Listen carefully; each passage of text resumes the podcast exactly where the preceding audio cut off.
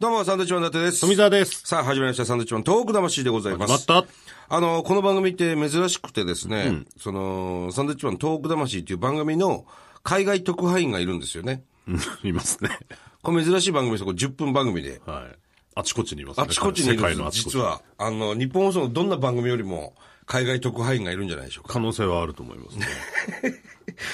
さあ、メール来てるんですね。はい。はいあの、インドのジョーからではインドのジョークが来来ててます、まはすね。いはい。ありがとうございます。。えー秋の定期報告をさせていただきます。あーしっかりしてますね、ちゃんとね。えーうん。秋兵衛はというと、はいえー秋兵衛はラーメン屋さんですね。ラーメン屋ん。さん、インドのね。えーはい。相変わらず赤字です。やめなさい、もう。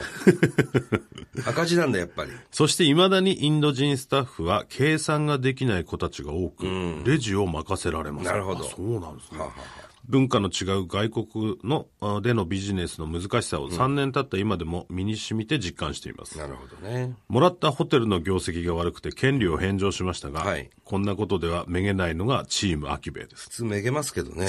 ホテルをもらったんですよね。ホテル自体をもらってるわけですからね。そのもらったホテルの業績が悪くて、悪くて返上返上したんですね。うん。来年2月までいてくれる予定だった大学生のインターンも10月1日をもって2人ともアキベイを離れましたあ。ら。現在では日本人シェフ1人、社長、僕の3人でお店を回している状況です。なるほど。ただ、こんなことでめげないのがチームアキベいイや、すごいな、おい。あんまりいい状況ではないですよね。そうですえー先日東京ビッグサイトで行われたツーリズムエクスポ2018に、及川直さんに宣伝部長になっていただいた我々の旅行会社、パルビーンホリデイジャパンも出展してきましすた。ごいね。旅行会社をやろうとしてるんですそねうそうそう。意外にもインドに興味を持っている方々多く、連日たくさんのお客さんが立ち寄ってくれました。無料宿泊券のプレゼント抽選会も行いました。ああ、なるほど。サンドさんもいらっしゃるということでしたら、すご招待しますの で、来年こそはスケジュールを空けていただき、はいインドまでラーメンを食べに来てくれることをチームアキベ一同お待ちしております。はい。いや、インドに住む日本人約1万人全員が待ってると思います。ライブインインド楽しみにしてま すね。またご報告します。ああ、なるほど。うん。あの、内容は本当に、あれですね。大変だっていう内容なんですけど、非常に前向きなね、書き方で。そうですね。僕らもだから安心しましたけどその旅行会社も始めてね、うんまあなんか悪いことばかりではなさそうなそうですね。感じですけど。お来てんのかい嘘来てんのかいえジョーおジョーお久しぶりです。どうもどうも。久しぶりでいす。たのかいえ、何やってんのお久しぶりです。来ちゃいます。先生、来た、来ちゃいましたってどういうことよお。邪魔します。またこういう仕掛けを入れるわ。本当にこれ10分番組で抑えきれるな。よかった、まだ3分しか収ま録だされてなまだいいけます。大丈夫です。どうも。お久しぶりです。ジョー君元気はい。元気です。元気気ですなんか元気そう。でもこうメール見る限り、そうですね。そんなにあれですけどね。本当になんかうまくいかないですね。あんまりだから計画的じゃないもんね。突発的に起こってることだから結そうなんだよね。構。ホテルもらったとかさ。はい。これいうん俺ろいろうまくいかないことが多いので、はいまあ、チャンスは掴んでこうっていう、なんでしょう、チャレンジ精神ではいはいはい、社長と僕あでー、そうね。ある意味チャンスだもんね。そうですね転がってきてんのは。なかなか軌道に乗らないね。軌道乗らないですね。なんか乗りそうで乗らないよね。なんかさ、歌手のなんかやってなかったあ、あの、こっち帰ってききましあーて、4ヶ月間滞在してるんですけど、お日ー本はいにはいは。で、その間にいろいろ、まあ僕も元構成作家をやらせてもらってたりとかもしたのうんでそうだよね、芸能関係の仕事もしたいなっていうのはずっとあるので、プロデュースみたいなことをほしようということで、知り合いのシンガーソングライターの子の、まあマネジメントじゃないですけど、何、何さんだっけマナ、マナさん。マナです。女性。はい。う。はいはいはいはいはい。これ日本人日本人です、日本人です。日本人なんだよねはい。で、広島出身で、今東京に出てきてるんですけど、まあ、23歳ぐらいですね。あ若いんだおーその人のプロデュース。プロデュースです。そっちを何軌道に乗せようとしてんのまあ、そっちもやりつつ、秋秋兵衛は秋部もやりつつ。じゃあ、あの、だから、わらじ履きすぎなんだよね。富士そばの社長みたいになってる。そうそうそうそう。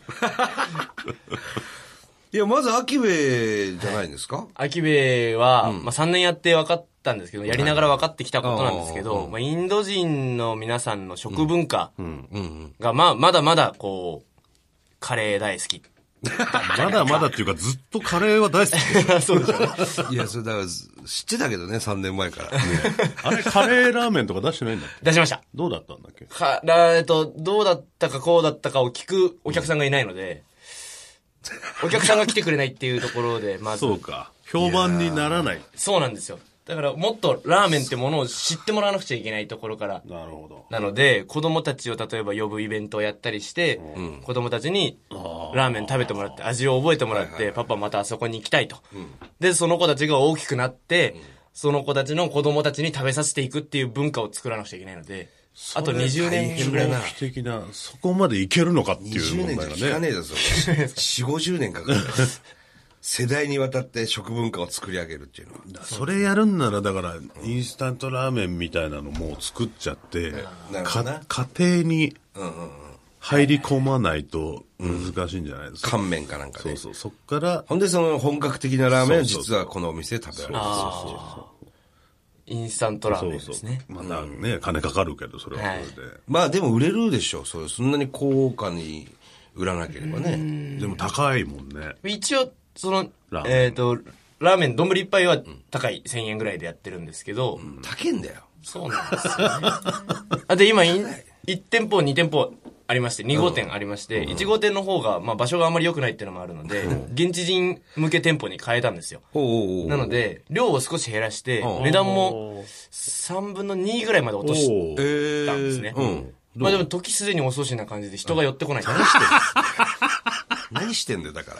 あまり人が寄ってこない。難しいね。で売り上げはもう、しっかり3分の2落ちるっ ていう。は。ああ、そうなんだ。はい人の数変わらず。あ、ある意味順調なんだよ、そこはね。そうですね。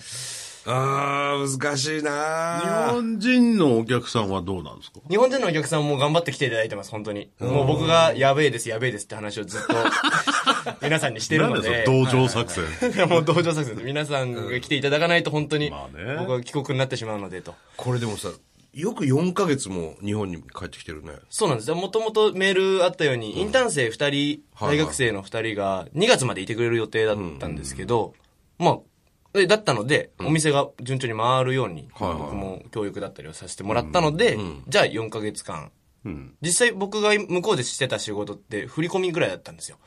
支払いみたあーいなな。るほどね。チキンの支払いとか、はい野はいはい菜の支払いとか、そういうことしかしてなくて、すっごい暇だったんですね。おうなので、社長に、あの、僕こんなもんじゃないですと。おう俺もっとやれますこ。とやりたいです。いうお話をしてはいはい、帰らせてもらうことになりまして。で、いつまた行くんですか、インドは。 12月の頭にまたあ、もう、じゃ戻あり間もまなす。く。間もなく。はい。戻るんだ。戻ります。これも、ちなみに、アキベはさ、はい。他にも出そうとしてた。前はしてたんですけどね、それこそドバイのお話あったりとか、ああ、言ってたよね、そうだなよねんかムね。ンバイとかバンガロールとかそういう地域があるんですけど、インドの中うに。んその地域にも出す話はあったはあったんですけど、なんかなくなってまなすくね。なったんだよ。あんまり聞かなくなりました何ね。かがなくなったり、何かが増えたりしてるよね。そうなんだよね。それもだから計画的じゃないんだよね。ジョー君はさ、こう、今4ヶ月日本にいるけど、はいそうラーメンの研究みたいなのしてるんですかこういろいろ。日あラーメン本では今こういうの流行ってるとか。すごい、あの、よく食べには行きますね。普通に言ってるだけだおろお。昼ご飯じゃあもうちょっと、せっかく日本に、 い帰ってきてるんだから、はい何か情報を持ってインドに帰らないと。 それとこういう僕あの、うん4ヶ月いなくちゃいけないので、はいあの、バイトをしないと生活できないんですおよ。うだから僕今バイトしてます。何してんのシンガポール料理屋さんでバイトしてって、なんでまた違う国の。東京、東京駅の方にあるんですけど、そこでこう、仕込みの大切さだったり、立地の大切さだったりは学び ました。そもそもそういうの学んでから行くんですけど。 まあ、うん。一旦帰ってきて学ぶっていう。はい。学び直しました。どうなんだだからそれ、うん、なんか日本で、日本であって、あっちにないものを、はいもうラーメンじゃなくて何でもいいんだけど、はい持ってって、はいそれをまずそこで売って、話題を作ってっていうのはどう今、社長が日本から持ってったのが、テレビボックスみたいなテレビボックほ。で、日本の番組がもう一週間分ぐらい全部向こうで見れるっていうううんうんうんうん。のやつがあありましはいはて。で、インドにもあるはあるんですけど、もうちょっと高かったりするので、それのなんか少し値段が安いやつを、知り合いの社長がインド持ってってくれって言われたらしくて、ほうほう。で、今、それの販売もやってますね、今それ大丈夫違法なやつだないや、多分大丈夫だと思うんですよ。 多分売っちゃってるんで、僕。 まあそうだよね。多分違法じゃないです。まあだ大丈夫なんじゃないのなんかそういうとこから、あのー、その店を知ってもらうっていうのはあるかもしれないよね。まあでもね不良なの、かうんやっぱり食だと思うよ、でも、結局集まるのは。うん。俺、あの、稲庭うどんとか、ああいう乾麺ね、いわゆる日本のそうめんとか、はいああいうのって流行んないのかな、向こ食べる文化あんのかな一応なんか外国人向けのスーパーとかには、お蕎麦とかありますけど、もう一束、例えば 500g 入って、相場がわかんないですけど、さ多分、3、4倍の値段するぐらいの感じで、千1500円ぐらいなんですよね。よくあるワンパックの乾麺が。ものすごい高くて、日本人でも手出ないんですよ。う。あれはさ、仕入れるわけにいかないのそれ、関税かかってどうしても高くなるのなかくななっちゃってると思いますね。そういうことですかあーじゃあもう作るしかないんだよな。向こうで蕎麦を。現地で。カレーうどん、カレーうどんだよ。うどんとかもやろうとは思ってるんですけど、で、それで製麺機、人形町で買って、20キロぐらいあるやつを持ってったんですけど、なんかあんまりうまくいかなく て、で出資するとこ間違えてる。 難しいね。楽しそうだな、でもなんか、楽しそうだよ ね。いや、よくだから生活できてんなとは思いますけどね。その失敗が多い中ね。そもそも、だからなあいやもう時間かかるなっていうのをもう覚悟して、今はとりあえず、秋部の方は細々、細々。潰さないように、それを軸にするのはやめたってことそうなのか。ちょっとそれは残念だなまあでもね。でももちろん続ける、まあ続けますけど。だから、そればっかりに100%力を注いでしまうと、まあね本当に一緒に転がっていってしまうので、転がりつつあるからな、今まで。そうですね、もう中腹まで来てるので、坂の。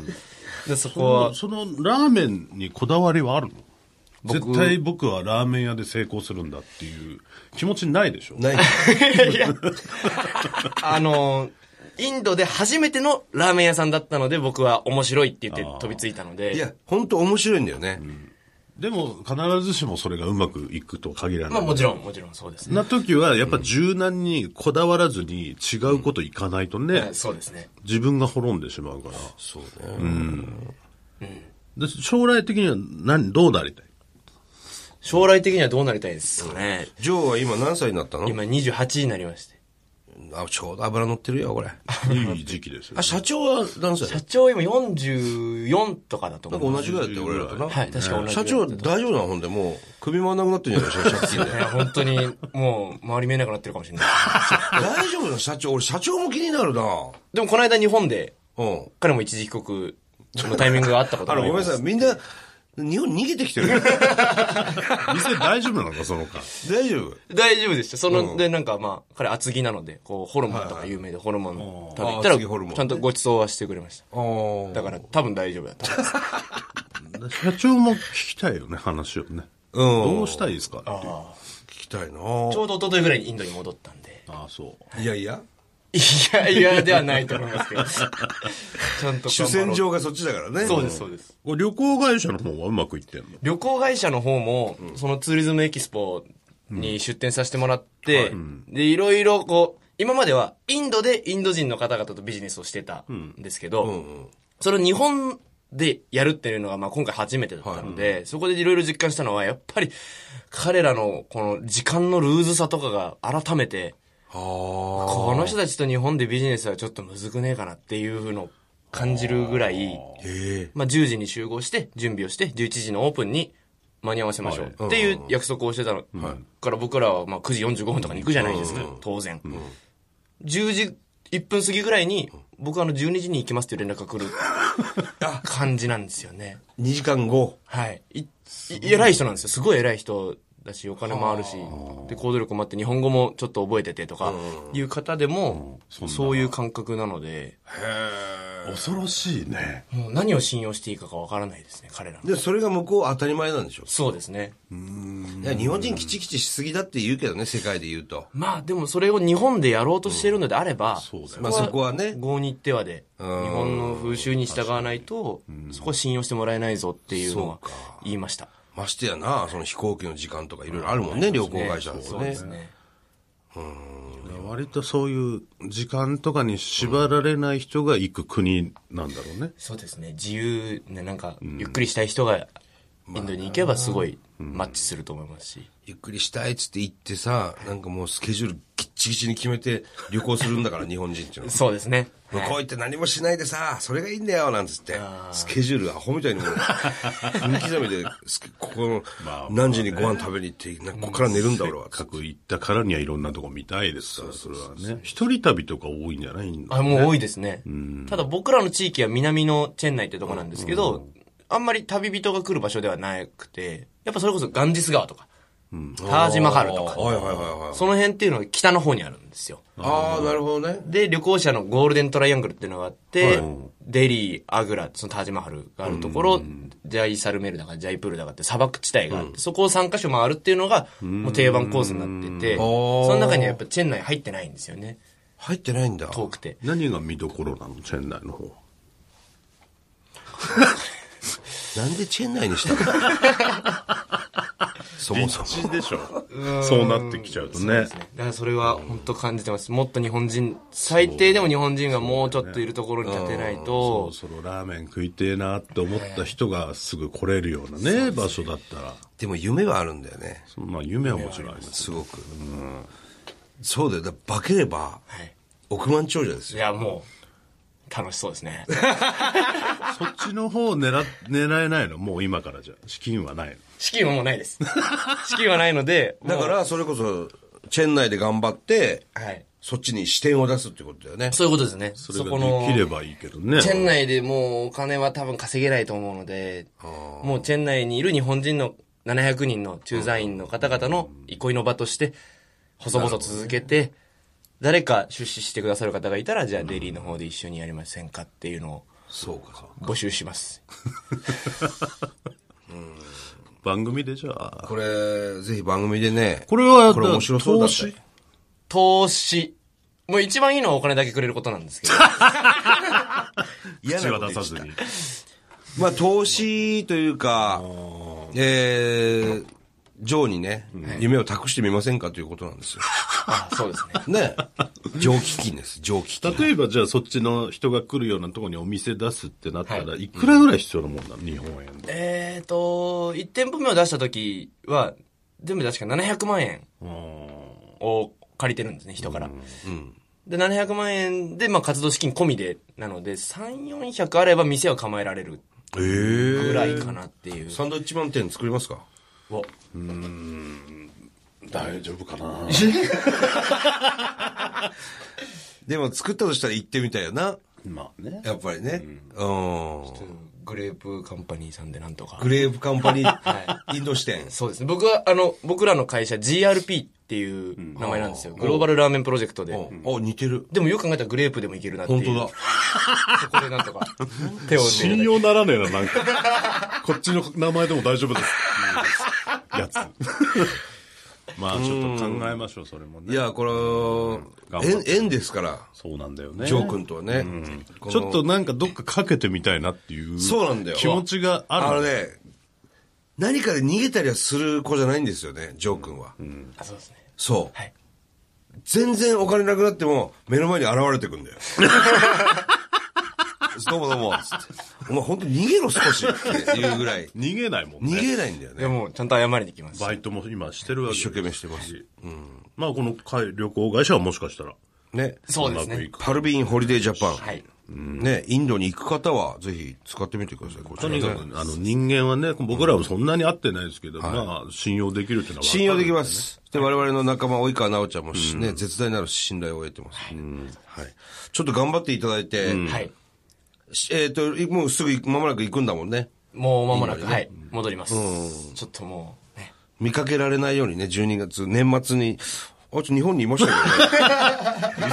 嘘つきじゃねえかってなんだあよりますからね。部活休んで七夕で富澤見つかってます から。七夕祭り富澤いたぞ、つって。先輩にね、怒ねられましたね。怒られましたからね。俺も部活休んで、ボーリング行ったらそれ、たまたま、 先輩に見つかりました、ボーリング。